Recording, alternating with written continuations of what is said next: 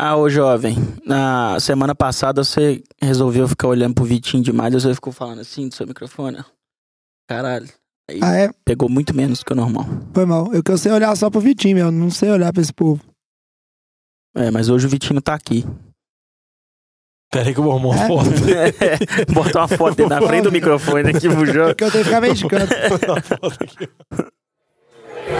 Ô garçom, liga a TV lá, o jogo tá pra começar. Atenção, Podosfera. Vai começar NFL de Boteco.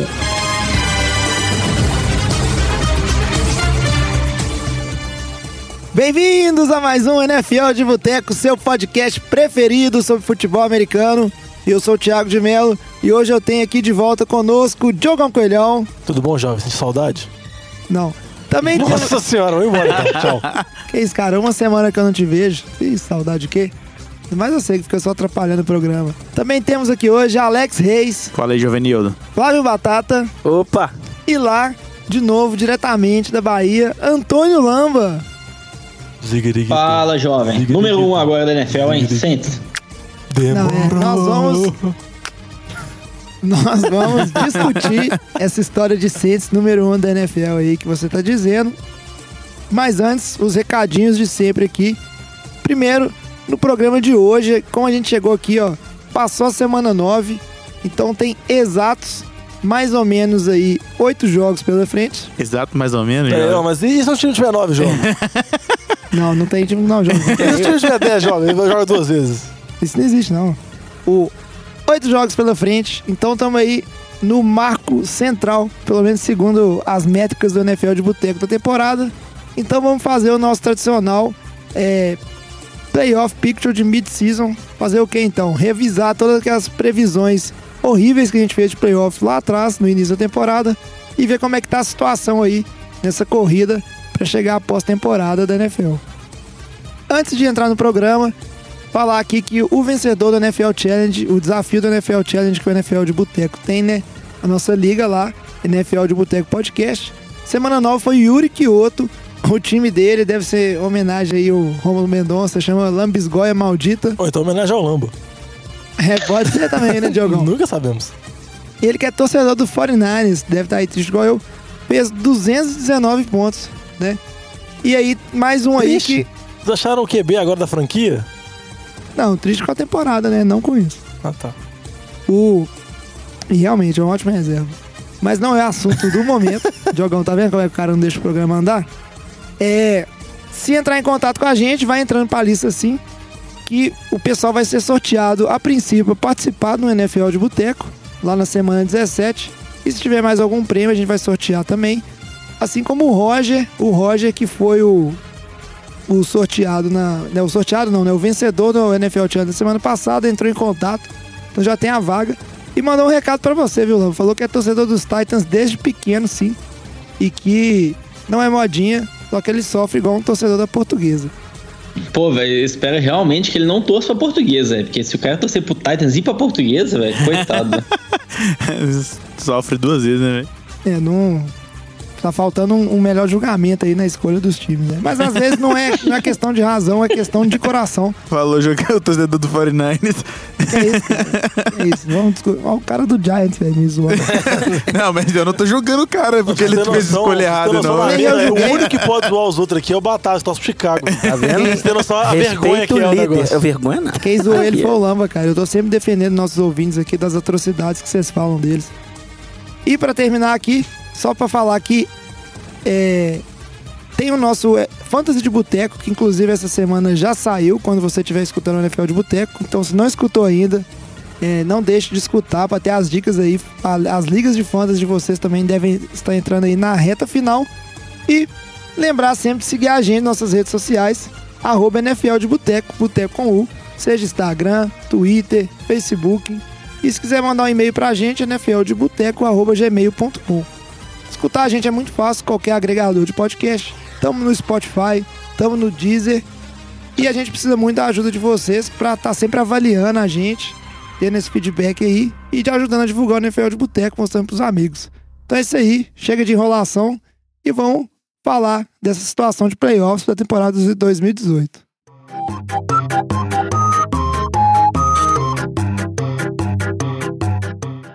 Então, como sempre, eu não sei porque a gente sempre fala de AFC primeiro. Deve ser alguma coisa de ordem alfabética, não sei. Vamos Que é do com- pior pro melhor.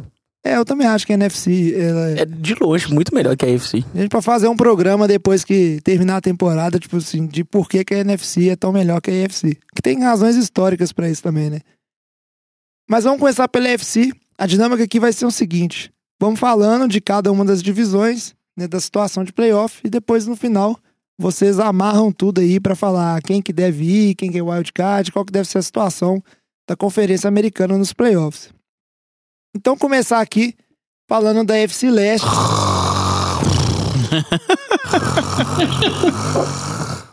que o Diogão, como sempre, não gosta de falar da NFC Leste, porque, mais uma vez, né, parecia que poderia dar uma pressão, talvez um Dolphins, Patriots com problemas, mas no fim das contas, a Não desna... parecia não, Jorge. di- Lógico que sempre parece todo ano. Setembro, em setembro, como Jorge. sempre, Você pareceu. acreditar uma vez também. Várias vezes é burrice. Tá bom, Diogão, a dinastia voltou, tá melhor que nunca. Então e aí? Não, não tá melhor que nunca, não. Mas o Patriots vai pros playoffs, provavelmente vai ter a bye, resta saber se vai ter, tipo assim, a melhor campanha ou a segunda melhor campanha. Mas eles têm a campanha, assim, sete vitórias, apenas duas derrotas. Eles ainda enfrentam boa parte dos rivais de divisão. Por exemplo, eles pegam Jets duas vezes, enfrentam Buffalo. Então vai ser sem problema. O Patriots vai ganhar, assim, de lavado como era esperado mesmo. O que me chama a atenção nessa divisão é a relação de Miami, que é um time totalmente chato, é um time que ninguém dá nada. Todo mundo quase dorme ao ver os jogos dos Dolphins. Mas o time tá com campanha positiva, campanha 5 e 4. E ainda, vamos dizer assim, nos sete jogos que restam, enfrenta duas vezes o Buffalo.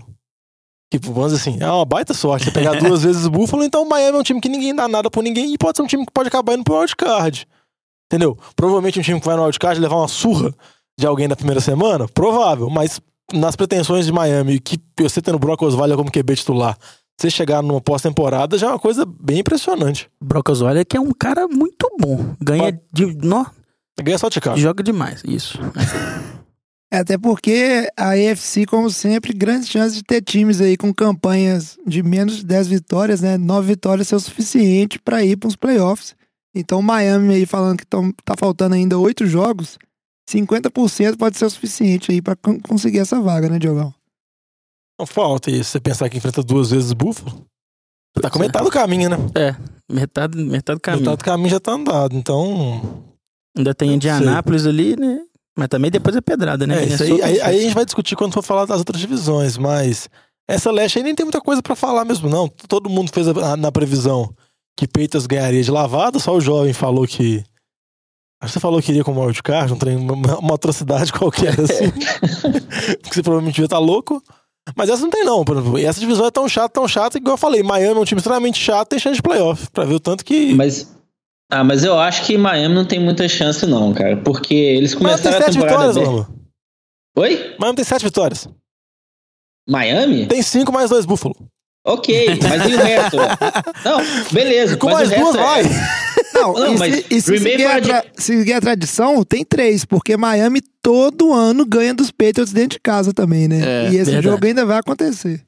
Não, mas o restante da tabela deles, Green Bay fora, Colts fora, Minnesota fora. Eu acho que são três jogos que eles não vão ser favoritos, eu acho que eles têm muita chance de perder. A Colts eu acho que é Aí um tem- parelho, mas tá. Beleza. Aí tem jogo contra o Patriots em casa e o Jaguars em casa. Que o Jaguars pode estar mal e tal, mas tem uma defesa muito boa ainda. Então acho que assim, tem cinco jogos aí bem complicados, velho. Que eu não, não vejo ele ganhando. Eles vão conseguir ganhar no máximo dois, velho. Então, Eu não acho dois que com mais dois Buffalo? Dá Eu não nove. sei, eu, eu não acho que com nove vitórias eles vão, velho. Eu não Ah, acho, Acho velho. que vai, Lamba. Eu não acho. Eu acho que o time de. É, tá complicado, falar na sequência, eu acho tem- que o time do Bengals aí consegue uma campanha melhor e a gente já tem o Chargers aí com seis vitórias. É, Então acho que se ele ganhar dois desses cinco, que eu acho que ele acaba não ganhando, velho, é um time muito ruim, velho. Olha essa semana Time contra, horrível. contra Jets, cara. Não, mas- Olha que essa contra a gente não dá nada, dá nada. Eles têm cinco vitórias. Não, Diogão, mas eu acho que eles têm cinco vitórias pela forma como eles começaram a temporada, velho. Eles começaram a temporada Três, pegando o Titans, que é um time que tava muito mal, o Mariota tá horrível o ano inteiro. O Jets, que tava o Sendard começando a jogar. O Raiders, que a gente sabe a confusão que tá, velho. Por isso, todos os jogos mais complicados, eles perderam. Ah, teve uma vitória contra o Chicago, mas foi no overtime. Então, assim, todos os jogos ficam um pouquinho mais difíceis, eles perderam, velho. Então eu não acho que eles vão conseguir cinco jogos mais complicados, eles conseguem aí duas vitórias, não. viu? Isso. Mas pra voltar aqui para um assunto da da NFC Leste, é AFC Leste aqui, a discussão que acontece todo ano, já que nenhum ano a minha esperança é que a dinastia acabou vai embora, é aquela mesma coisa de se o Patriots vai ser o primeiro seed ali, vai ter a vantagem de jogar em casa durante todos os playoffs ou não. O Patriots hoje é o time que tá 7-2, né? Ele tem a segunda seed aí, tá atrás só do Chiefs, que tem oito vitórias e uma derrota só. Pois é, o menino Patrick Mahomes tá voando, né, velho? E, tem, e tá mostrando aí que em casa ele é realmente muito forte. Nessa semana ele ganhou de 31 a 17 do time de Green Bay ali. Não deu chance nenhuma pro time dos Packers. E tem uma sequência de jogos relativamente fácil, né? Se a sequência de Miami pro Diogão tem jogos fáceis, o, o Patriots que vai enfrentar é, os times da própria divisão aí E não enfrenta o Patriots. não enfrenta ele mesmo, né? E ainda por cima, tem o único jogo que ele tem, é um jogo contra o Pittsburgh, que ele já mostrou várias vezes ser capaz de vencer o time de Pittsburgh, mesmo fora de casa, né?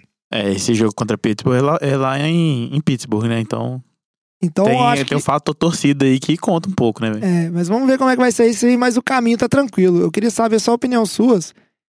Como é que vocês acham essa questão do Patriots garantir? Você acha que a chance tá muito boa, né? Ou não? Garantir essa primeira seed, que com certeza vai ser importante pra esse time. É, Uma coisa que vale falar é que ele tem o critério de desempate quando o Kansas City por ter ganhado confronto direto. Então, ele tá um jogo atrás de Kansas City, ou se você pensar em tabelas de basquete, meio jogo atrás, porque se ele empatar, ele toma a frente. E aí, se você comparar a tabela dele com a tabela de Kansas City, que a gente vai entrar em mais detalhes quando for analisar, eu acho que a tabela dos Patriots ela é mais tranquila. E, é uma coisa que eu já falei no- nos programas anteriores. Eu acho que Kansas City deveria tentar manter esse seed 1, porque eu acho que eles teriam muita dificuldade em ganhar em Foxborough em janeiro. Lá é muito complicado de jogar, muita neve. O- vamos dizer assim, o estádio é muito hostil. Eu acho que Kansas City deveria tentar jogar em casa, que eu acho que teria bem maiores chances. Se os Patriots de novo tivessem de 1, acho que tá tudo encaminhado. Então, Diogão, aproveitando que você já tá comparando aí com Kansas, vamos pular lá pra AFC Oeste e falar um pouquinho do- desse time do Chiefs. Você estava falando de calendário dos Chiefs, então eles estão 8-1. Só que o calendário do Chiefs também não me parece ser um, um calendário tão difícil. Tirando o jogo que eles vão ter aí daqui a duas semanas contra o Rams, que tem tudo pra ser um jogaço na Que é semana na cidade 11. do México. E Que nem é lá, um jogo fora de casa. e lá na semana 15, 15 não, isso, 15 meses, que é um jogo contra os Chargers. O resto me parece também Não, eu, eu acho que o jogo, contra, o jogo da semana 16 também, que é um jogo contra Seattle, em Seattle também é um jogo complicado, que eu acho que Seattle ainda vai ter, pode ter alguma inspiração de playoff ainda.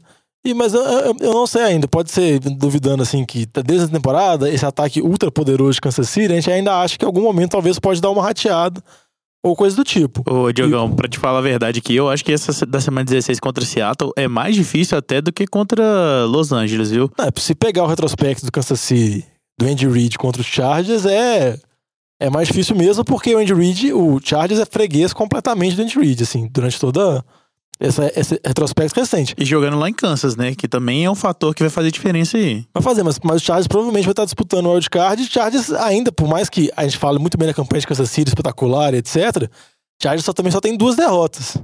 Entendeu? Óbvio que eles perderam o primeiro jogo em casa pra Kansas City, mas assim, eles ainda, dependendo se Kansas City dar uma rateada, eles ainda podem sonhar, porque a campanha deles é muito boa. Entendeu? É uma campanha de 6-2. Tem uma sequência agora, uma sequência do Chargers teoricamente tranquila, que pega o Oakland, que tá, vamos dizer assim, o time se desmantelando. Depois enfrenta Denver e enfrenta Arizona em casa. Então pode conseguir chegar a nove vitórias, duas derrotas. E tudo bem que, vamos dizer assim, e venceu Depois muito é bem. pancada aí também, É, né? E o jogo que teve contra jogo que foi contra Seattle, que foi essa semana agora, venceu muito bem Seattle por 25 a 17. E pode parecer esse placar muito parelho, mas o nível entre os times foi muito diferente no jogo. Por exemplo, essa, vamos dizer assim, Chargers teve a- o risco de perder a chance, que vamos dizer assim, o Russell Wilson teve o passe na endzone para tentar o empate com conversão de dois pontos no final do jogo, tudo porque o kicker dos Chargers, que é um problema recorrente deles, o Caleb Studs, errou field goal, errou extra point. Acho que isso não acontecia desde, desde 1980, um kicker errar field goal e extra point, ambos em jogos consecutivos, acho que em quatro jogos consecutivos. Até que levou o Chargers a mandar o Caleb Studs embora e retornar o kicker, o, ma- o nome dele eu vou conferir agora, que era um undrafted free agent e já realizou chutes por ele nessa temporada. Mas eu acho que o Chargers tem essa esperança ainda. Mas Kansas City ainda, igual eu falei, o ataque ainda é muito espetacular e a defesa do time só vem melhorando. Então não, não faz sentido duvidar do time. A gente acaba duvidando por causa do retrospecto da temporada passada É, dele, que eles foram muito exatamente. bem também. E foi mais ou menos nessa época que começou a desandar Começou a tudo. desandar. né? Mas em termos de ataque, tudo bem que o ataque ano passado foi muito bem, foi a melhor temporada da carreira do Alex Smith. Mas, por exemplo, o Patrick Mahomes já passou no número de TDs com o Alex Smith na temporada passada inteira. e ele chegou na metade da temporada, entendeu? Então são coisas níveis diferentes. E eu acho que realmente que Kansas City tem tudo pra tentar garantir uma das bases. E eu acho que tem que lutar muito pra ser o seed número um. É, a gente nem teve também ah, o assombro de lesões, igual teve do ano passado, né? Que Kansas City ano passado teve a lesão aí do, do, do Kelsey, apesar dele continuar jogando, né? Ele tava com as- os seus, é, seus downs limitados, né? Não só ele, como o Tarek Hill também, se não me engano, né? É, O Rio saiu machucado no jogo Ah. anterior, mas voltou nesse tranquilo. Eu, em relação, a- em relação a isso, velho, eu acho que o Chiefs vai terminar como a seed número um. Eu acho que o ataque deles está muito eficiente, está muito potente, tá marcando o jogo numa facilidade em todo o jogo. Você tem a arma, o Kelsey, tem o Karen Hunt, tem o Tarek Hill, tem o Watkins tá jogando bem também. Patrick Mahomes jogando nível de MVP. O Patriots é um time extremamente eficiente? É. Mas eu acho que o Chiefs está jogando mais. E essa diferença de um jogo que tem, eu acho que eles vão conseguir manter. Porque no final das contas, é, o Patriots tem dois jogos complicados, que é Minnesota e Pittsburgh.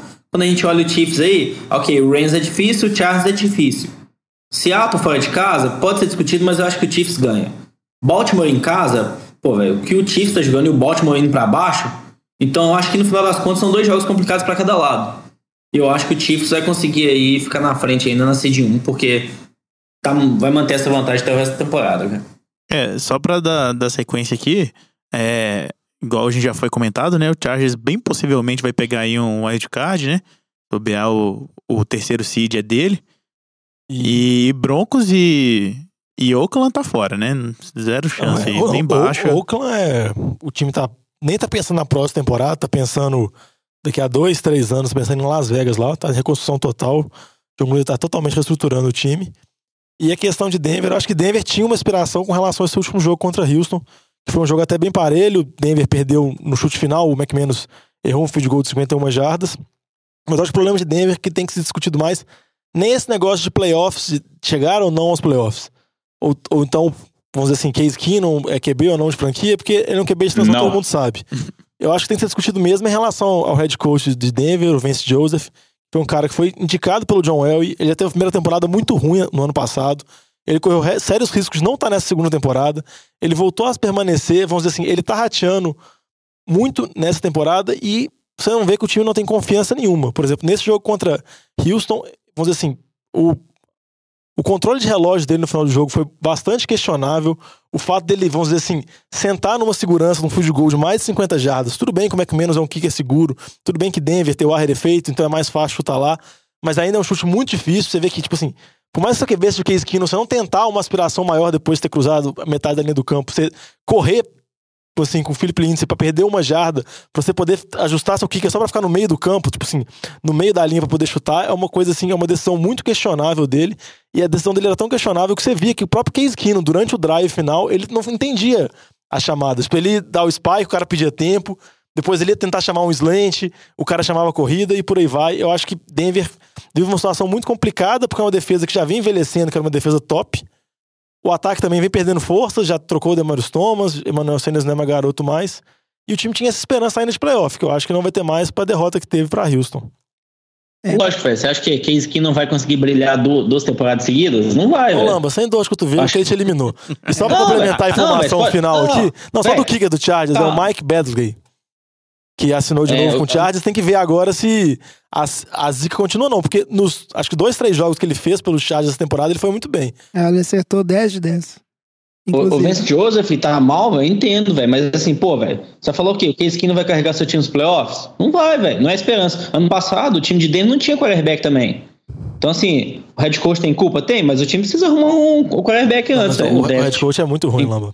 Mas, É eu sei, ruim, mas, ó, mas não tem quarterback também, cara. Então, assim, Não, mas, a- acho que mas, pra... mas, ô, Lamba, tu- uma coisa é atrelada à outra. Você acha que quem que avalizou a chegada do Case Keenum? olha como é que o, o- O John Elway, velho. Não, mas você o John acha que o naquele não? time. é. Também, cara, mas é. acalme os ânimos. Olha como é que o Case Keenum mexe com o coraçãozinho do Lama. né? E fiquei indignado. A gente tá falando aqui de playoffs. O Broncos a gente tá descartando os playoffs depois dessa derrota, então não vamos render muito nele. Eu acho que eu entendi os dois pontos. Falta um QB, mas eu acho que o que o Diogão quis criticar é a atitude do head coach que, em vez de procurar a vitória ou tentar proporcionar aos jogadores a chance de buscar a vitória, resolveu procurar um fio de gol longo, que é uma coisa que não é garantida. Enfim, vocês falaram dessa derrota do Broncos para Houston, então vamos pular lá para AFC Sul, que é uma divisão que quem diria, né? Só o Alex aí apostando nesse time, que na segunda as contas Chupa. dele vai até pro Super Bowl. Mas a verdade é que Houston aí Nossa senhora. é, ué, falou isso. Houston lá no Super Bowl. Mas o fato é que os Texans estão aí, depois de um começo muito ruim, 0-3, acumulando seis vitórias, líderes isolados. É um time muito contestado, é porque essas seis vitórias, com certeza aí, três poderiam ter sido derrotas fáceis, inclusive esse jogo de Denver aí. Das outras três, Tennessee também. só duas que você pode falar assim, Dallas. ah, o time realmente ganhou. Uma ali ainda o jogo não estava na mão. Bills. Mas o fato é que é uma divisão onde se esperava muito de Jaguars e Titans. Esses times não entregaram o que era esperado. E o time do Texans, que também começou muito mal, tá achando sua maneira de ganhar aí. E é um time que não pode ser descartado, né, Diogão? Porque eu vejo uma melhora considerada nessa, considerável nessa equipe do Texans, principalmente pro lado defensivo. A defesa do Texans ela vem melhorando ao longo da temporada e vem se comportando muito bem. Não, eu concordo com você e eu acho que é porque, igual gente falou, o time vem de seis vitórias seguidas e o time não vem jogando tão bem assim. Então eu acho que o time tem potencial de crescimento e o time, vamos dizer assim, ele é um time que no início da temporada muita gente falava que o time podia ir muito bem, como o time também podia ir muito mal, porque ele é um time que tem deficiências muito graves, por exemplo, na linha, na linha ofensiva, em algumas partes da defesa, mas com situação ele tem playmakers muito bons, como por exemplo, você pega J.J. Watt, Javedon Clown, o Texugo do Mel tá jogando bem, DeAndre Hopkins está numa temporada num nível absurdo, entendeu? Então, o time tem muitos playmakers, tem o Deshaun Watson que tenta, tá tentando retomar o nível depois da volta da lesão. Lamar Miller faz alguns jogos bons, outros jogos aqui. Chegou o Demarius Thomas Chegou o agora. Demarius Thomas agora. O QT, que que é o receiver calor, teve alguns bons jogos e agora tá machucado. Então eu acho que é um time que tem potencial de crescimento. E o time, mesmo se arrastando, o time vem conseguindo vitórias, que é uma coisa impressionante. Porque mesmo quando você não joga bem, o time consegue ganhar. Você pode falar que é sorte, você pode falar que é tudo, mas o time tem seis vitórias, o time é líder de divisão e tá abrindo vantagem. Com relação, por exemplo, de Jaguars, que essa, que essa semana tava de bye, mas era o franco favorito a ganhar essa divisão e um dos francos favoritos da AFC, por causa da, da defesa muito forte e da esperança que o Blake Bortles pudesse manter o nível dos playoffs da temporada passada. Pra mim, o Jaguars já era. É, eu tô nessa com o jovem aí. Assim, a, o, o schedule, né? a- os jogos que estão vindo aí pro Texas, ele vai pegar umas pedreirinhas, mas já tá no final. Aí já vai ser mais pro final, né? Da, da, da- da temporada regular aí, que ele pega Filadélfia, lá, na, né? Em Filadélfia, e joga contra o, o Jaguars, que é em casa, né? É, a gente tem, tem que se considerar esse jogo contra o Washington aí também, que não é um time pra se descartar, né? Afinal, tá surpreendendo aí a Croácia da, da NFL. a gente tem que ver aí, porque eles têm que manter esse nível aí, se ele não quiser perder. Porque, querendo ou não, o Titans tá na cola aí, né, velho? Tá Mas, eu- pouco, é, é fácil de, de, de passar o Texans nessa. mas eu ainda acho que a situação do, dos Texans é confortável no, no dizer que ele é um time que depende só dele. Ele tem vários jogos ainda dentro da divisão aí. Contra o time de Tennessee e o time dos Jaguars, inclusive, ele vai jogar dentro de casa, né? O jogo contra cada um desses times. São times que não vêm convencendo. Eu acho que o Texans tem plenas condições de ganhar.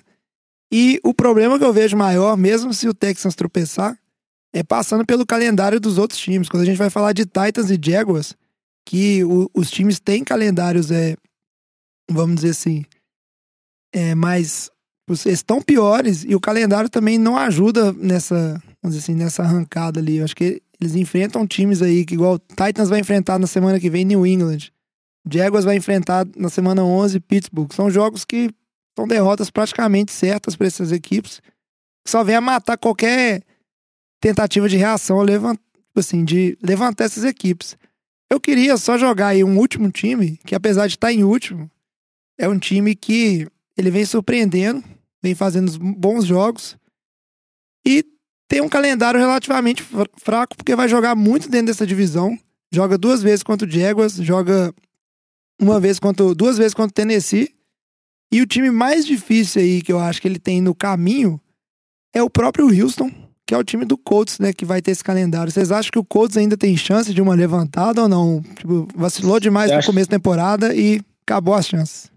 Se brin... Acho que se brincar até, mesmo que não ganhe divisão, o time do Colts tem chance de pegar um wildcard, dependendo do embalo que eles tiverem aí. Porque, é como você falou, eles jogaram contra o Houston no começo da temporada, Houston ganhou no overtime.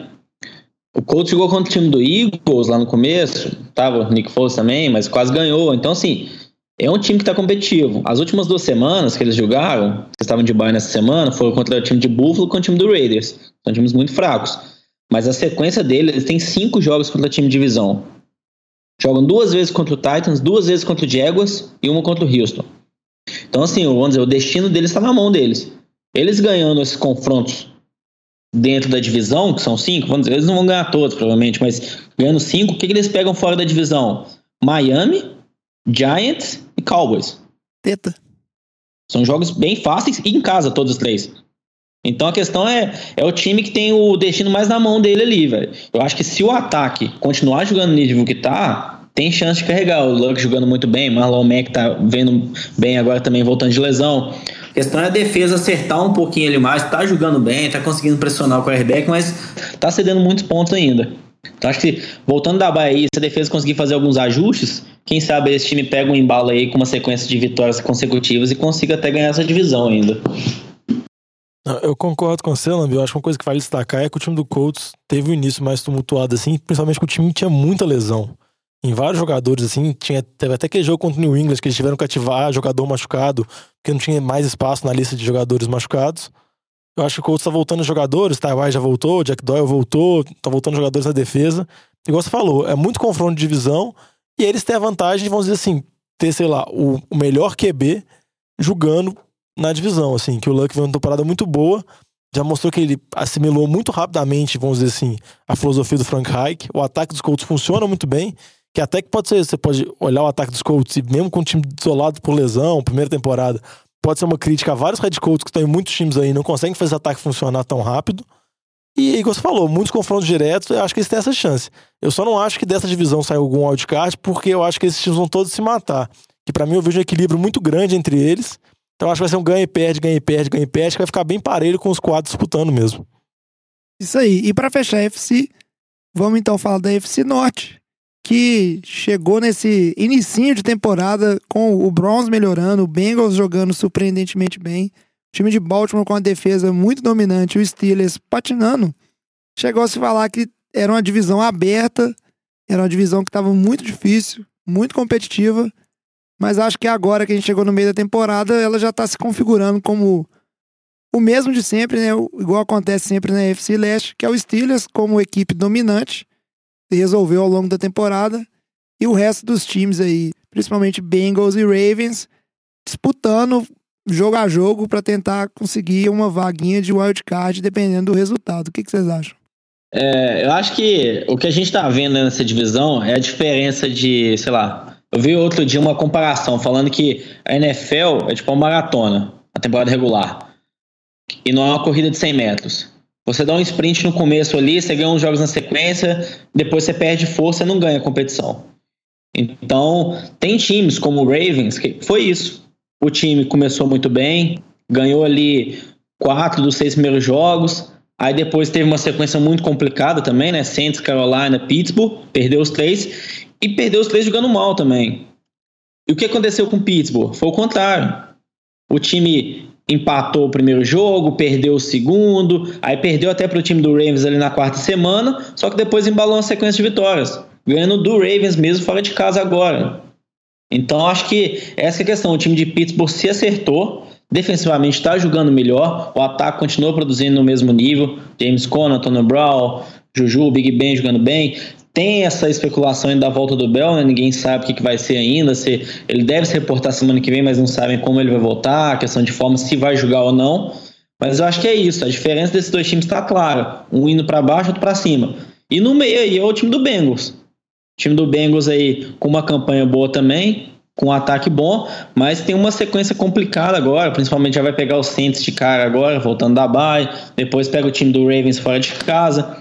Então acho que é um time que tem chance também de conseguir uma vaga nos playoffs aí, mas decidindo bem nesse jogo na 11 semana aí com o time do Ravens fora de casa. E além dessa semana complicada, acho que o principal problema do Bengals também é a lesão, a lesão do AJ Green, que vamos dizer assim, já falou que vai perder algumas semanas, tinha até risco de uma certa cirurgia, ele ficar fora da temporada. Parece que, pelas notícias que vêm de Cincinnati, as notícias são mais otimistas, mas ele deve perder alguns jogos, que coincide justamente com essa sequência difícil. Então, eu acho que por isso que eu, que eu falei no início, voltando àquela discussão inicial do negócio de Miami, é que eu não vejo muito um outro wildcard tirando os Chargers que possa sobressair em relação aos outros. Igual eu falei, na divisão sul eu acho muito parelho, e na divisão norte eu vejo Ravens, igual você falou, com viés para baixo, tendo muitos problemas, tendo muita dificuldade, a defesa que estava muito forte não está conseguindo mais segurar o time. E Bengals com essa sequência complicada e com a lesão do AJ Green, não tô colocando tanta fé assim. Aí pode surgir a chance para o Miami da vida aparecer calendário dos times da EFC Norte é bem complicado, né? Eles enfrentam aí a NFC Sul, que é uma, divisão difícil, isso vem roubando vitórias aí dessas equipes.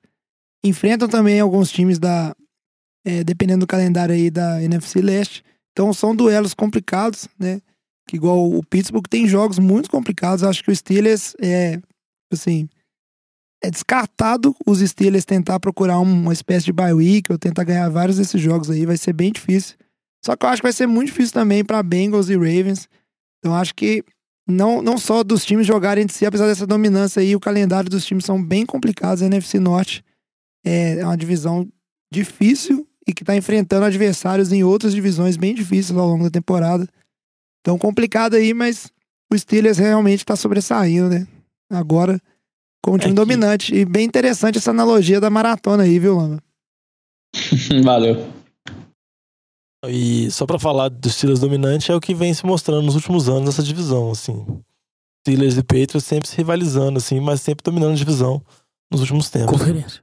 Isso. E agora que a gente pincelou mais ou menos aí todas as divisões da EFC, eu acho que ficou bem claro, assim, pelo que eu ouvi vocês falarem. Acho que não tem muito vamos dizer assim, não tem muito desacordo aqui na nossa mesa em relação aos campeões de cada divisão. Patriots lá na FC Leste, Steelers como campeão da FC Norte, na, Uf, na FC Oeste o Chiefs como vitorioso e tranquilo absoluto, e na FC Sul todo mundo confiando que o Texans é capaz de manter, vamos dizer assim, manter essa margem que ele já conseguiu criar aí, né, com essas seis vitórias seguidas. Correto? Alguém discorda? Alguém votaria outro campeão de divisão aí? É, eu acho que o único que eu altero aí é o Colts. Eu acho que por ele ter muito jogo dentro da divisão, acho que eles vão conseguir embalar uma sequência aí e ganhar essa divisão ainda em cima do Texas. Beleza então, Lambinha. Tá registrado aí. Agora vamos falar de wildcards. Wildcards acho que tem mais discussão. Todo mundo aí chegou, falou assim, ó, o Chargers com certeza vai, eu concordo com vocês. O Chargers é um time o muito bom. gosta de não, uma mas... chargeada também. Que... né, velho? É a cara deles, hein? É, mas o Chargers é um time muito bom e que ele, é, além de vir crescendo ao longo da temporada, a defesa vem melhorando também, bem, Eu, vem resolvendo e sem o Bolsa ainda. Isso. Joey Bolsa vai voltar. Então é um time perigoso, o Chargers, que tá com seis vitórias, então ele já tem uma vantagem sobre os outros, vamos dizer assim, concorrentes, né? Essa vaga aí de wildcard. Então eu queria saber a opinião de cada um rapidinho aqui. É, qual que é o seu wildcard, né? O outro wildcard que vocês apostariam eu, por motivos que eu já falei ali quando a gente falou de Colts, eu acho que o Colts vai de wildcard. Acho que é um time que tem condição de vencer e pegar essa vaguinha aí, porque falando de oito jogos, o Colts eu acredito que ele tem condição de vencer seis jogos com tranquilidade, talvez até sete desses jogos, chegando a dez vitórias. E nos outros times eu não sinto muita confiança. Dolphins, o Dolphins porque é paçoca e o Bengals porque eu acho que alguns confrontos são bem difíceis e a defesa do Bengals é muito fraca, capaz de entregar jogos que às vezes não eram para ser difíceis e entregar esse jogo. É, Alguém eu, tem outro candidato? Eu concordo com o Jovem, principalmente porque eu acho que o Bengals vai perder quatro dos próximos jogos. E eu, eu concordo com você que o, que o Colts tem tudo para chegar a 10 vitórias aí. Então, eu iria de Chargers e Colts também, mas o Texans ganhando a divisão. Cara, eu acho. Eu já sou da posição contrária. Eu acho que Miami leva essa aí, velho. Nossa. Nossa. Na, verdade. Eu acho que vai sim, vai ser bem disputado, mas eu acho que Miami consegue o wildcard. Esse, pelo menos o sexto, o sexto seed aí, acho que eles conseguem. O meu palpite ele é puramente por tradição. E a tradição mostra que todo ano a AFC sempre tem um time que você olha e pergunta no ano seguinte como que esse time chegou nos playoffs? Quem que botou Como que esse lixo tá aí? Meu Deus, que time fedorento é esse? O troféu Bills da O rodada. troféu Bills. Então por isso que eu acho que vai Dolphins. Porque, igual eu falei, eu acho Ah, que na mas o divisão. Colts cabe muito bem nesse Não, mas, troféu mas o Colts você olha e você Tem tem, você time, fala, né? Andrew Luck. É. Esse time chegou nos playoffs por causa do Andrew Luck. Você aponta o nome, tem uma pessoa ali. É. O que eu acho interessante disso é o Mas o seguinte. Dolphins você falou, brocão. Não. o Dolphins olha e fala: Meu Deus, Meu como Deus. isso aconteceu? Que O- porra é essa? O que eu acho interessante disso é o seguinte: a gente vai poder validar essa disputa aí, porque na semana 12 tem um duelo lá em Indianápolis entre Dolphins e Colts.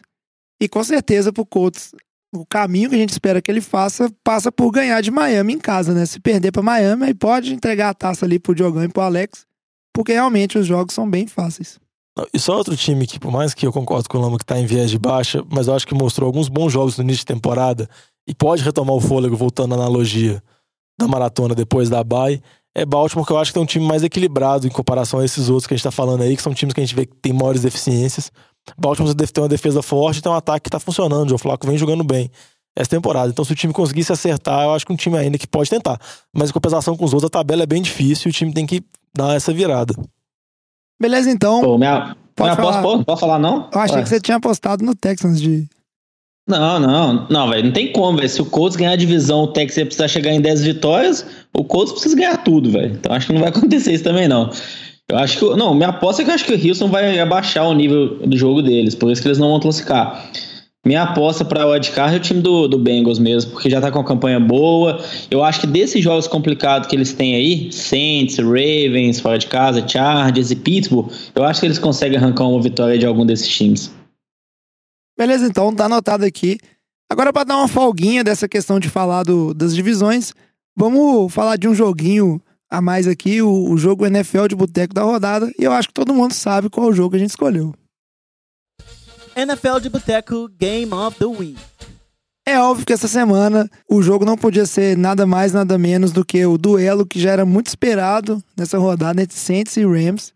E é um jogo que eu posso dizer com certeza ele não deixou nada a desejar das expectativas de todo mundo.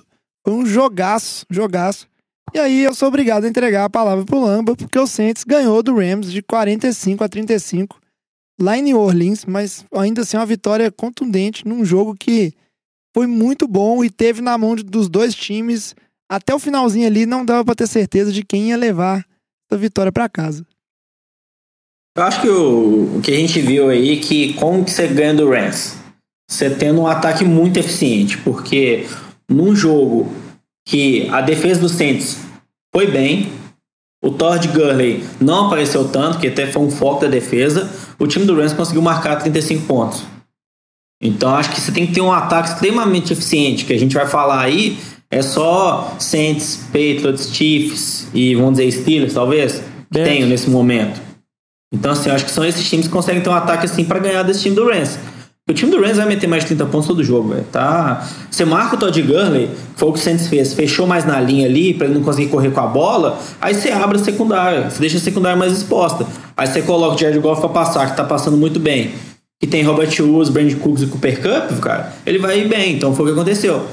A defesa, o jogo do Saints é esse, cara. O Drew Brees jogando bem, tá sendo extremamente eficiente. Uma das melhores temporadas dele na carreira em relação ao aproveitamento. O Camara, muito bem. O Ingram voltou, o Ingram não tá bem. O jogo corrido com ele não tá entrando. Mas o Camara bem. Michael Thomas, pô, jogando um nível absurdo. A quantidade de passes acertados dele, do Drew Brees pra ele, se não me engano, é de 88%, que até o momento é a maior marca na história da NFL. Se continuar nessa proporção até o final do ano. Então acho que é por isso, cara. A defesa, o problema maior da defesa do Saints, que era ali o segundo corner, que era o P.J. Williams, teve um jogo bom, apareceu em momentos principais no final do jogo ali, na terceira e quarta descida nas últimas jogadas. Então acho que é isso, cara. No, o ataque tem que ser eficiente, a defesa jogou bem, segurou o que pôde esse ataque do Rams, e eu acho que é isso. Agora, batendo o time do Rams, que é o único time invicto, hoje é taxado como o melhor time da NFL, o Saints. E é mais, eu acho que tem um ponto positivo pro time do Rams. ter perdido esse jogo, porque a gente lembra do Patriots naquela temporada, chegou invicto e tudo mais. Então, às vezes é bom você perder um jogo para cair um pouco na realidade. Da mesma forma que na primeira semana o Saints ter perdido para Tampa, talvez tenha sido bom, que o time chegou com muito a badalação, a um dos melhores times da NFL, a defesa jogou muito bem. Pra gente, Aí, pra gente foi muito tira o bom, salto. velho, porque a gente ficou zoando aqui o programa inteiro. Não, então acho que assim, no momento a, de- a derrota foi bro- boa pro Rams também por causa disso. Não, eu acho que você Por pode. voltar um pouco à realidade. É, eu acho que também pra mostrar algumas deficiências. O time é muito bom, a gente elogia muito o ataque, elogia a defesa, mas mostrou algumas deficiências do time. Por exemplo, Eu o Marcos Peters teve. O Marcos Peters, o cornerback, teve, foi trocado nessa temporada pra chegar. Ele vem com problema de lesão, falou que ele ia perder muito tempo, ele acabou não perdendo tempo, ele vem jogo após jogo, vamos dizer assim, muito mal. Nesse jogo ele foi queimado pelo Michael Thomas na partida brilhante. O corpo de linebackers que o, que o Alex falou. É uma, é uma fraco, deficiência do time porque o time tem uma secundária forte, tem uma linha defensiva muito Eles forte. a linha não tem forte, como. é. exatamente, é secundária. É, e aí tipo, acabou. É, é, é, não tem como. Mas, por exemplo. jogo no meio do campo ali é, passa mas, toda hora. Mas eu acho que o Saints soube aproveitar muito bem esses passos pro É. Camara, as jogadas com o Camara. Porque você colocar um linebacker pra marcar o Camara, não tem como. É. Igual o Lama falou, por mais que o Mark Ingram não tá jogando no nível, o Camara tá jogando no nível altíssimo. E o Saints tá mostrando que muita gente acreditava que quando o Mark Ingram voltasse, que ele ia ser o running back, vamos dizer assim, pra goal line, pra descidas perto, o Camara mostra que ele pode fazer isso muito bem, que ele consegue tanto correr entre os tackles de uma maneira muito forte, quando ele também tem, ele tem essas corridas pras laterais, que tipo a mesma corrida que ele fez pra fechar o jogo, foi a corrida que tava quarta pra uma, pro Saints ganhar o jogo depois ajoelhar, o Camara tem essa movimentação muito rápida, então ele é uma arma muito grande pro Saints, e só pra ressaltar o Laminho que você falou em termos do, do Michael Thomas e do Drew Brees, é realmente os números são impressionantes. Essa, esse aproveitamento mesmo de 88%, e só pra falar que os passos são passes difíceis. Entendeu? São passes de terceira descida, os passes longos. Sofre Não é- pressão. É, e não é. Não, mas é porque muitas vezes você vê, ah, tem aproveitamento alto, mas é tudo passe curto, tudo passe lateral, assim. E diferentemente do Michael Thomas, não é a situação. Aí junta duas situações muito específicas. Um é o QB ultramente preciso, que é o Drew Brees, jogando no nível altíssimo e sendo um forte concorrente a ganhar o MVP. E outro Michael Thomas também, que é o receiver que desde calor ele mostra que ele tem aproveitamento de recepção muito alto. E ele tá evoluindo cada vez mais e, e ele tá nessa temporada disputando com o DeAndre Hopkins pra ver quem é o melhor receiver da liga, com o Adam Thielen. O nível tá altíssimo. Acho que só um último ponto de destaque, acho que foi a linha ofensiva do Saints, né? Pô, a linha ofensiva jogou muito. O Drew Brees não foi sacado nesse jogo. E a gente tá falando aí do outro lado. Aaron Donald, o Sul. Então a gente tá falando da linha defensiva muito boa, que a defesa do Saints, o ataque do Saints conseguiu conter também, cara. Então, assim, a linha defensiva, a, a linha ofensiva ajuda o Drew Brees a ter mais tempo pra passar, ajuda o jogo corrida a funcionar. Então, assim, ofensivamente foi um jogo muito bom dessa linha ofensiva também. É, só pra. Quer falar mais alguma coisa, Gil? Não, e só pra falar aqui com termos de classificação, tudo, eu acho que é uma vitória muito importante, porque por mais que o Saints tá invicto fora de casa e tá jogando bem, o Drew Brees tá mostrando bons números fora de casa, a gente sempre, a gente sabe o tanto que o ataque do Saints é muito forte em casa, jogando num ambiente fechado, num, num domo. Então, tipo assim, eu acho que o Saints conseguir ter essa baia, conseguir ter essa vantagem de jogar os jogos todos em casa, é realmente franco um dos favoritos pra chegar ao Super Bowl. Porque, como você falou, ah, o ataque do Rams vai meter 30 pontos todo mundo. O Saints jogando em casa, ele vai te meter mais de 35 pontos tranquilamente. Você ganhar, vai ter que ganhar no tiroteio. Então, se o Saints conseguir manter isso, e tem uma boa chance, e agora vir muito embalado, como você diz, é o time mais quente atualmente da, da temporada da NFL, tem que ver. É, só pra fechar aqui, a gente seguir pra falar da NFC. Eu acho que uma coisa que ficou pra mim desse jogo, os dois times são muito bons. Eu ainda acho que o jogo foi, foi parelho, assim, foram, foram detalhes, né? Foram situações, alguns matchups que resolveram esse jogo aí. Então, acho que se esse confronto se repetisse talvez mais 10 vezes, poderia acabar aí 5-5, 6-5. É, 6-5 não acaba não, Jorge. 6-4. Não, mas repetir 10 vezes significa que seriam 11 jogos, ele tá Ah, certo. tudo bem. Então 5-5, Ah, 5-5-1. isso aí. Independente, vocês entenderam o argumento. Eu acho muito importante pelo lado do Rams também que saiu aquele para casa pelo lado da defesa. Não só contra o time do Saints jogando em casa, mas esse time do Rams ele já vem tomando uma quantidade é, bem grande de pontos para uma defesa que se esperava que seria muito boa, né, por todas as contratações. Talvez isso aí passa pela volta do, do Akip Talib para esse time, mas é uma coisa que chama que veio e comissão técnica tem que parar pra pensar, porque realmente esse time tomar muitos pontos tá prejudicando. Ô, Jovem, só queria fazer uma pergunta aqui pra vocês, pra você e pro Diogão principalmente. Se. Porque a gente olhando, assistindo o jogo, quando o jogo teve lá 14 a 14 e a- a- o ataque do Saints sofreu um, um, um fumble ali e o Rams recuperou a bola e tava ali pronto pra converter pelo menos nem que fosse um field goal, já tinha chance de chute. Eles não conseguiram converter nem a, a- quarta descida. Fez Pra- um fake o, com o Panther. Isso, com, com, Com o kick. com o kicker e aí desperdiçaram esses três pontos. Você acha que aquilo ali pode ter prejudicado um pouco o, o jogo pro Rams ou você acha que não faria tanta diferença assim? Ah, eu acho que se tivesse feito, talvez pudesse ter dado motivação, mas eu acho que não causou tanta diferença, porque o Saints abriu vantagem de novo e o Rams conseguiu buscar essa vantagem, chegou a empatar o jogo, fazer conversão de dois pontos e etc. E eu acho que também é uma coisa que não dá pra criticar tão pontualmente assim, porque é o estilo do Sean McVay. Ele arrisca mesmo, ele já arriscou várias vezes, muitas vezes dá certo, algumas vezes dá errado. É, a- a jogada teve E eu- muito próxima de dar certo, É, na eu verdade. inclusive acho que deu, né? Só o juiz não voltou. É, muito. É, mas é porque tava na dúvida, né? Eles, eles mantiveram a marcação. É, mas assim, independente se foi ou não foi, é, méritos também da defesa, mas a jogada foi muito bem executada, quase que foi. Mostra um pouco essa gana de, de vencer, né, do, do chama que veio do time do Rams. E aí eu volto a falar, confronto muito equilibrado, muito aberto. E com certeza a chance da gente ver esse confronto de novo nos playoffs é muito grande. Então vamos aproveitar para seguir para falar do playoff picture da NFC.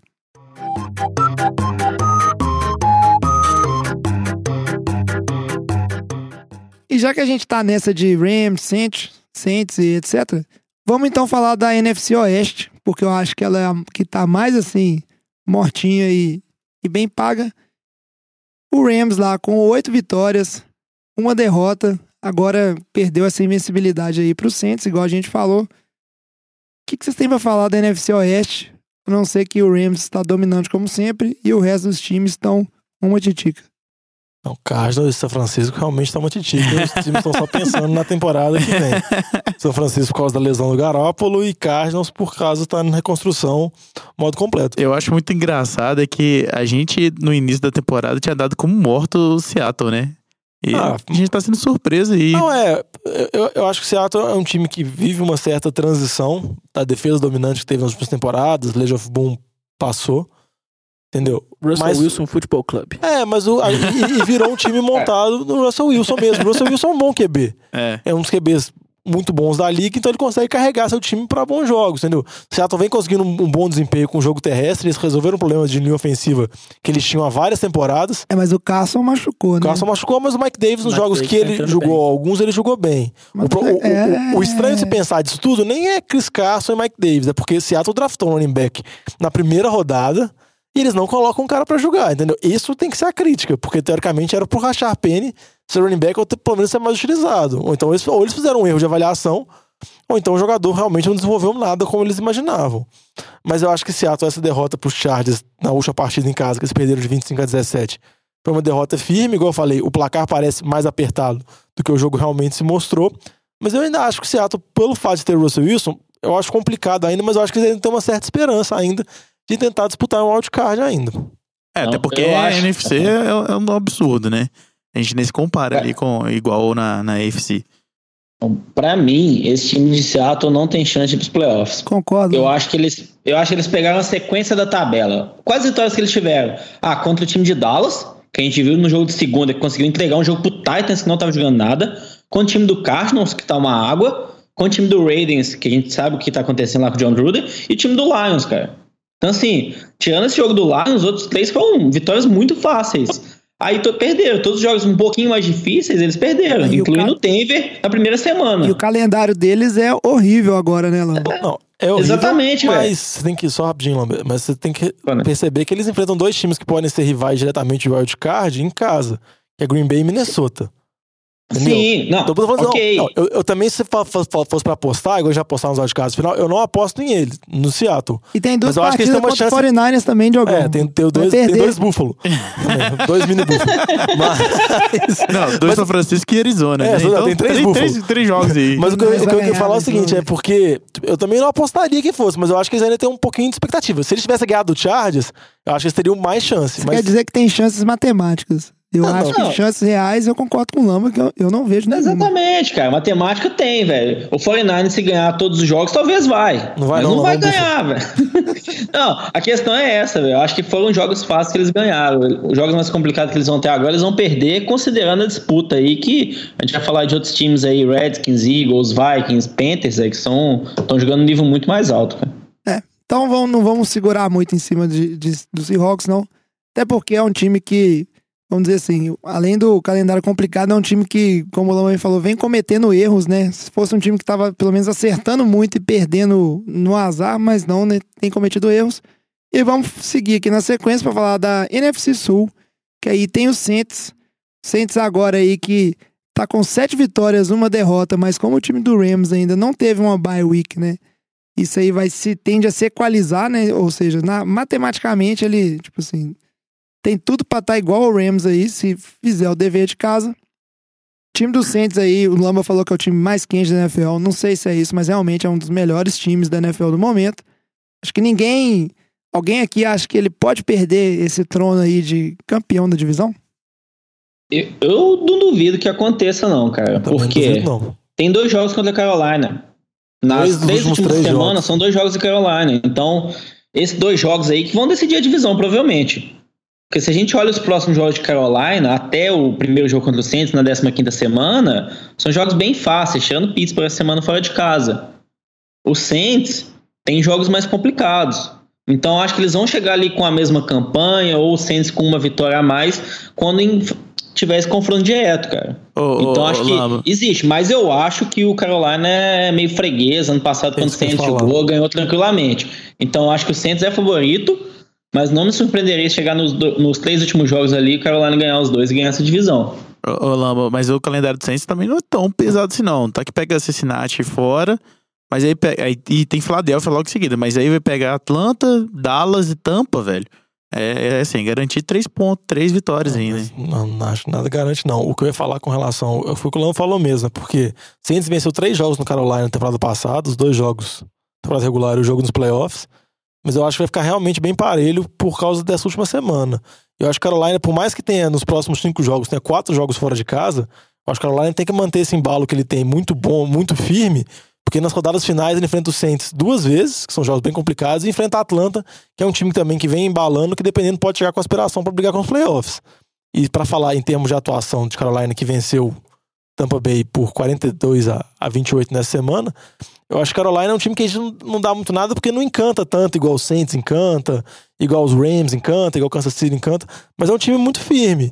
Igual o Lon falou, vem uma campanha muito boa, a divisão é muito complicada, dependendo, ele pode buscar esse título de divisão no finalzinho. É, Diogão, concordo com você. Já falei em alguns episódios anteriores aí que Carolina, pra mim, é o bicho papão aí na, na NFC. É um time que todo mundo tem que ter medo.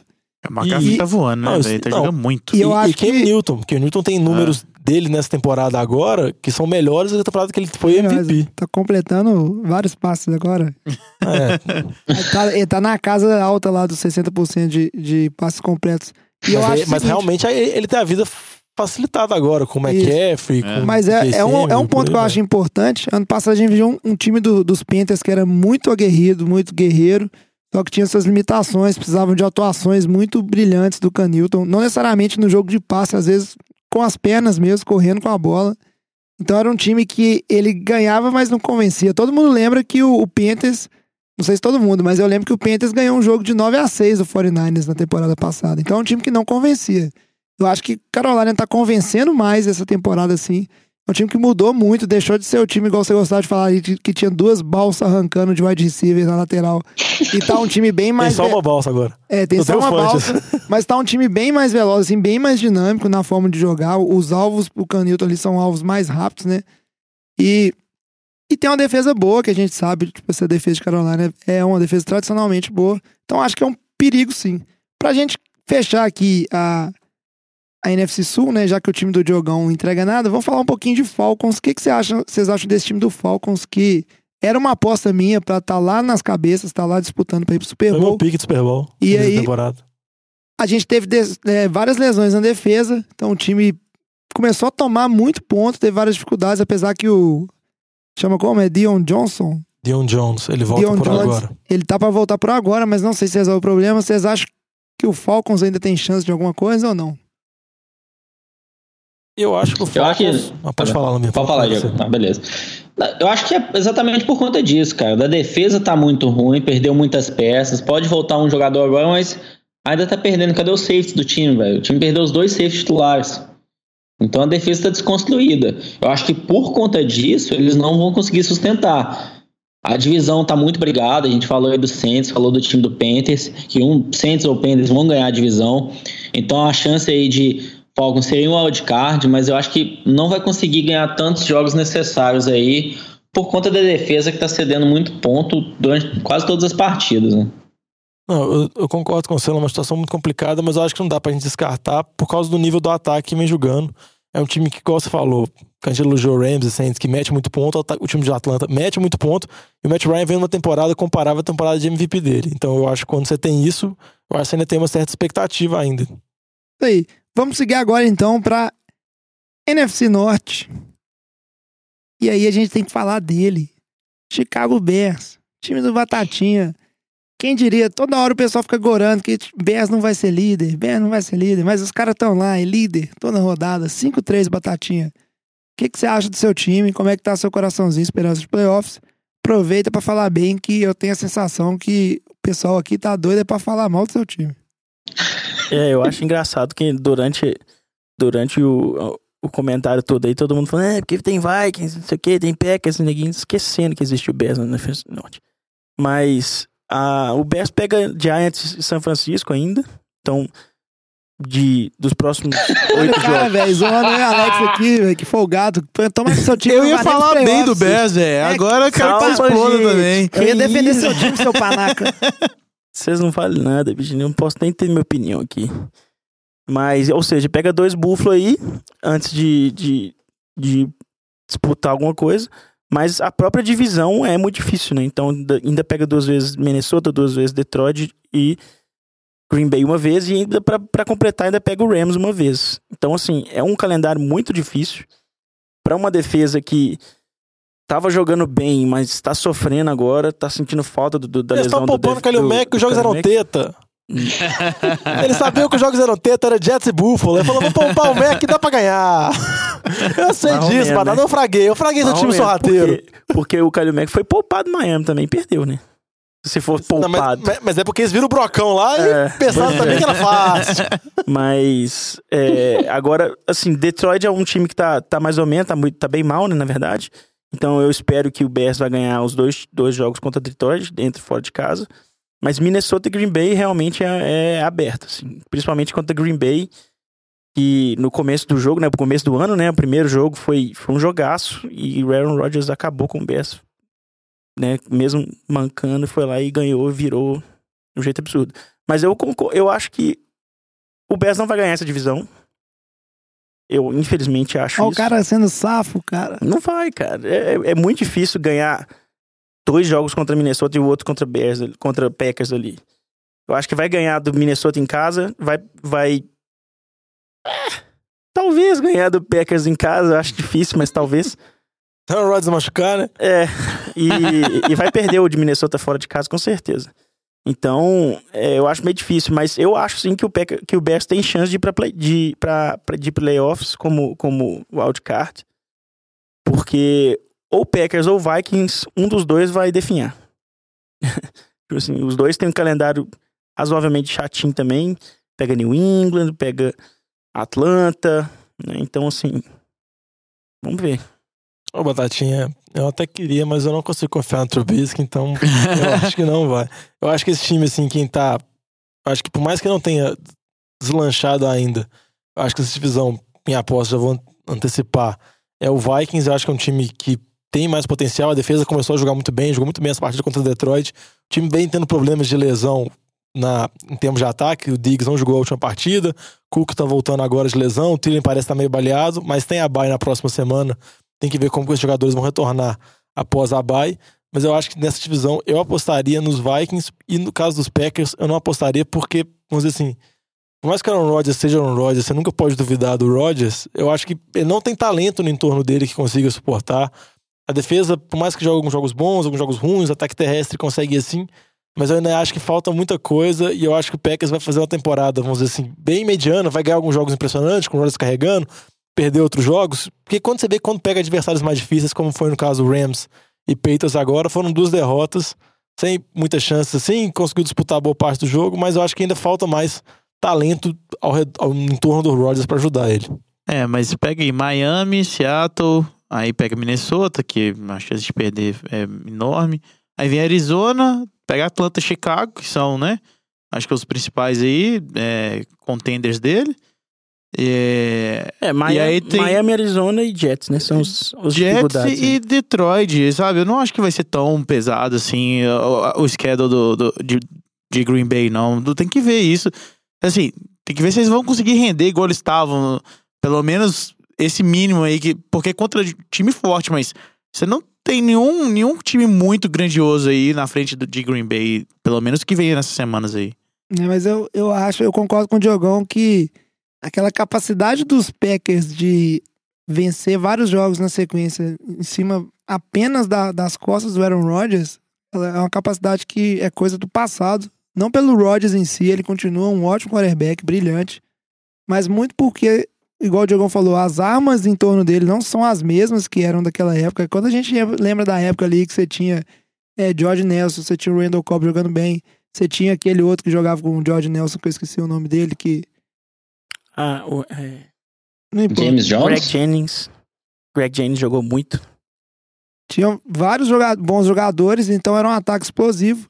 E o Packers, você via ele conseguindo sair bem desses jogos. O time do Packers, se ele ainda tivesse essa capacidade, muito provavelmente ele teria ganho aquele time dos contra os Rams, que foi um, um- o jogo contra os Rams foi um jogo que teve próximo, mas na hora Montgomery não deixou. Tipo assim, faltou aquilo e esteve. E você vê que essa mística em torno do Rodgers é tão grande que todo mundo tinha certeza ali que, como tinha dois minutos no Ele relógio, o. Aaron Rodgers ia virar o jogo. Mas o que a gente vê é que o time do Packers realmente, nesses jogos que é pra ser fantástico, ele não vem convencendo, mostrou isso só contra o time de, de Chicago ali. Então acho que realmente é um- esse ano não vai dar pra Green Bay. Concordo aí só com o que o Jogão falou também. Acho que o time do Vikings está muito na crescente, está se encontrando aí ao longo da temporada. Então tende a ganhar essa divisão. Quer falar alguma coisa da NFC Norte, Lamba? Ou vamos pular pra NFC Eu Norte? não, vocês estão falando certinho, é o time do Vikings no embalo mesmo. Cara não tem fica- nada a O acrescentar, cara não. fica julgando a gente. Vocês estão falando certinho aí, velho. Olha pra você ver. Então, Lamba, eu vou chamar você, isso, porque você tem que falar dessa NFC Leste, porque você é o principal cara, você é o cara que mais entende. Porque você falou lá atrás, Lamba, que o Redskins era a Croácia da NFL esse ano. E os caras estão lá liderando isoladamente 5-3 essa NFC Leste que no início do ano todo mundo aqui nessa mesa, eu lembro muito bem, apostou no Eagles, era garantido esse timaço do Eagles ali.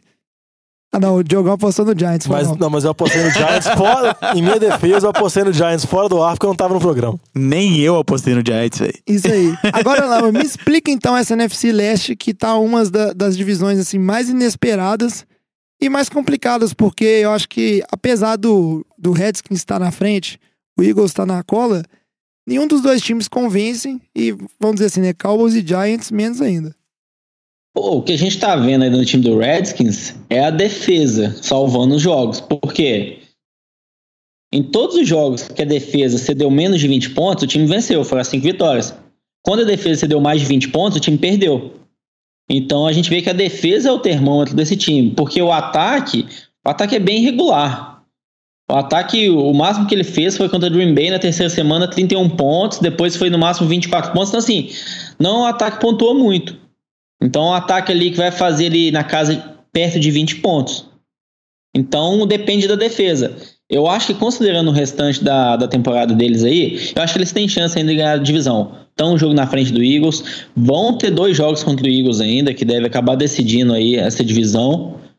Eu acho que eles conseguem por conta da defesa ainda. Considerando os jogos que eles têm pro restante da temporada, eles não enfrentam nenhum ataque tão potente. A gente vai falar, ah, o ataque de tampa na próxima semana é bom, mas a defesa de tampa é horrível. Acho que eles conseguem sair com a vitória. Aí depois é time de Houston, time de Dallas, time do Giants, time do Jaguars, Titans. Então a gente vê que são ataques ruins. Então acho que a defesa vai conseguir aparecer, o time vai conseguir as vitórias necessárias aí. Contra o Eagles aí, se eles conseguirem trocar ali uma vitória uma derrota, saindo ali um a um contra o Eagles, eles ganham essa divisão. Eu concordo com você, nome que o time que a defesa é muito boa, mas com relação ao ataque, o ataque é puramente baseado na- nas ótimas atuações que a linha ofensiva vinha tendo e que o Adrian, Peterson vem tendo também. E com relação à linha ofensiva, eles já tiveram sérias perdas, vamos dizer assim, nessa última semana, já jogaram no último jogo sem um teco, os dois guardas machucaram no- na última partida, os dois estão fora da temporada, o Paul Richardson, receiver, que não é lá grandes coisas, mas também machucou. Eu acho que esse ataque do Redskins vai ter uma perda muito grande, porque eu acho principalmente o, o, o, baque que essas lesões têm na linha ofensiva, nas lesões do guarda e tudo, acho que vai causar um dano muito grande no jogo do Peterson e, consequentemente, vai pôr muita, muita pressão no Alex Smith, que eu acho que não QB, assim, pra conseguir carregar seu ataque nas costas dessa maneira. Por isso que eu acho que, por mais que o time esteja rateando bastante, o Vitinho não tá aqui pra falar do time dele, pra criticar a secundária, daquela conectada básica dele, falar que o time não tem jogo terrestre, etc. Mas eu ainda acho que essa divisão vai acabar, vamos dizer assim, por mais pelo ganho e perde que vai ter todos eles, eu acho que ainda vai sobrar pra Filadélfia. Eu acho que o Eagles, o atual campeão, ainda vai conseguir os playoffs de novo. É, mas essa divisão aí, ela tem tudo pra sair um time com aquela cara do time. Chulezento. O time Miami. É o time AFC. AFC, é. Porque eu confesso, por mais que as, o Não, mas se o Eagles. não, Mas, não me conhece, tudo bem, o mas se o Eagles Eagles também. for, ele, ele, por mais que. Eu acho que ele não pode de um time chulezento. É, mas Eu acho também que é ele um vai time que. muito time. É um time que não convence, Diogão. Eu acho Não que o Eagles convence. É não o tá underdog. colocando medo em ninguém. Inclusive, É, vai de novo a história do underdog, hein? é, vai na Vai história de do novo a underdog. armadilha do underdog, hein? Mas, inclusive, eu acho que, por exemplo, da mesma forma que o time de Dallas, que a gente vai falar, né? Que você tá muito feliz com o Dallas essa semana. que eu Morri, não perdi a vida, sou. Os caras foram lá e dentro de casa me perdem de 28 a 14 pra Tennessee. Eu vejo a mesma capacidade no time do Eagles. Assim, infelizmente, é um time que tá muito bem, mas esse caminho deles aí, que não é dos mais fáceis, É. pode ser um, um time do Eagles que vai jogar, por exemplo, com o Dallas em casa e perde pra Dallas. Eu confio em Carson Wentz. Ah, então é isso. Ele vem jogando bem, entendeu? Não, Desde que ele voltou da lesão, ele tem números muito bons, comparáveis à temporada passada.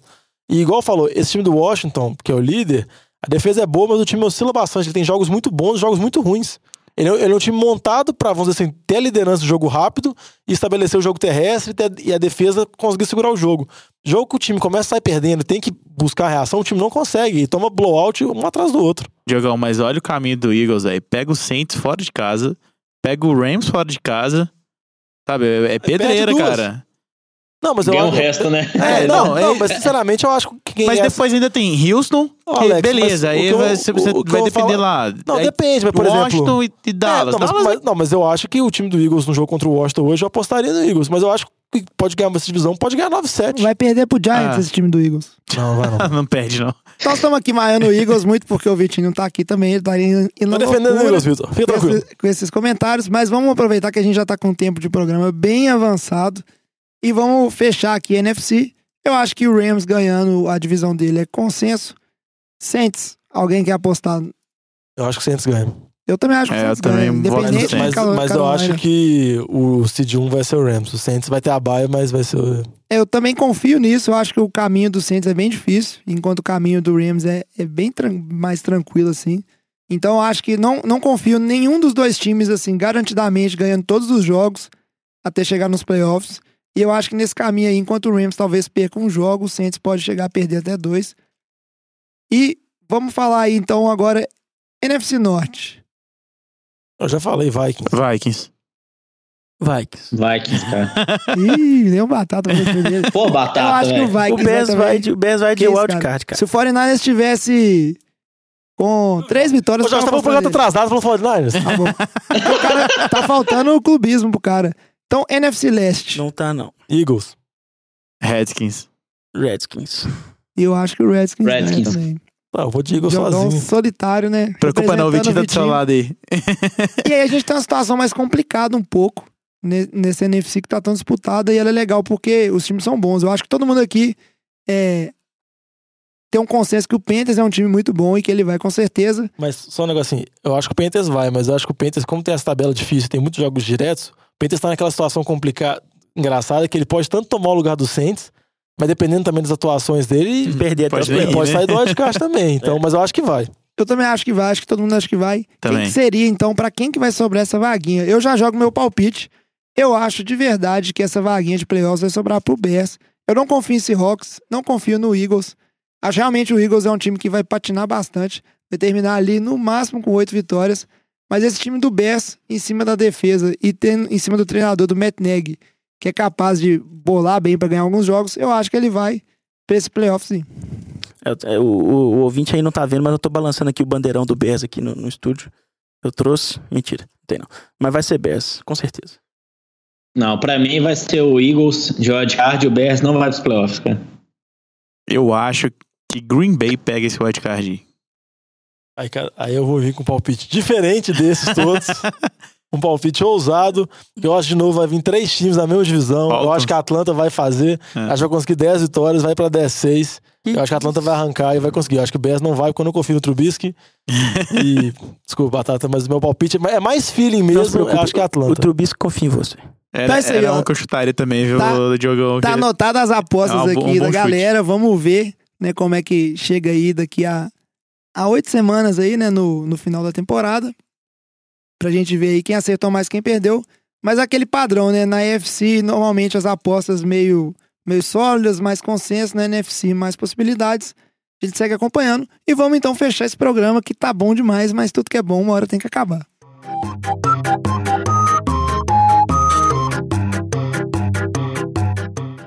Essa semana aqui, ó, a gente sempre separa um joguinho, não vai ter papo de boteco, até porque o programa ficou meio longo, é um programa diferente também, a proposta é um pouco diferente. O jogo que a gente recomenda aqui é um só, que, vamos dizer assim, aquele que você não pode perder de jeito nenhum. Pra começar bem. E esse é difícil de não per- tipo assim, de acompanhar, mas você não pode perder, porque agora com o horário de verão duplo, o jogo tá tarde pra caramba. 11 15 da noite. Mas assim, Horário duplo de verão. Não é, pro Lamba, que Salvador. é, o Lamba não Se tem você tá isso na aí. Bahia, é os nossos ouvintes daqui. É, os nossos ouvintes do Nordeste aí são privilegiados. Você tá no Acre, você tá duas horas atrás. No ouvinte do Acre tá feito. O melhor, o- é o melhor estado pra ver NFL. É, mas o jogo entre Panthers e Steelers é um jogo que vai dizer muito sobre essas duas equipes. Quão bem tá o Steelers e quão sério o Panthers pode ser levado. Então acho que é um jogo que vai ser quinta-feira, você não pode perder de forma nenhuma O nessa dia que sair esse episódio. Exatamente. É, no caso vai ser hoje, se você estiver ouvindo antes do jogo. Não, mas é só pra, só pra falar, a gente já discutiu as situações, não vale a pena entrar em detalhes, mas eu acho que o João falou. É, é ambos os times, dois times que provavelmente vão estar nos playoffs, dois times que estão muito quentes da temporada. Pittsburgh melhorando jogo após jogo, James Conner com números próximos aos números do Le'Veon Bell, assim, tirando as dúvidas que tinham no jogo terrestre. E Cam Newton, igual eu falei, jogando muito bem, números dele igual a temporada de MVP, acho que o embate é muito bom. E igual eu falei, e muito importante pra Carolina, por tanta ambição deles, tanto chegar nos playoffs, quanto também a ambição de tentar tomar o lugar do Saints como campeão de divisão. Isso aí, lembrando que agora É isso, semana. cara. se- lembrando que agora. Mas é, os caras estão de olho no seu ou time aí, né, ou o amigo? lugar do Bears no, na- no playoffs. E lembrando que essa semana agora, semana 10, é o limite mesmo pro Bel se apresentar.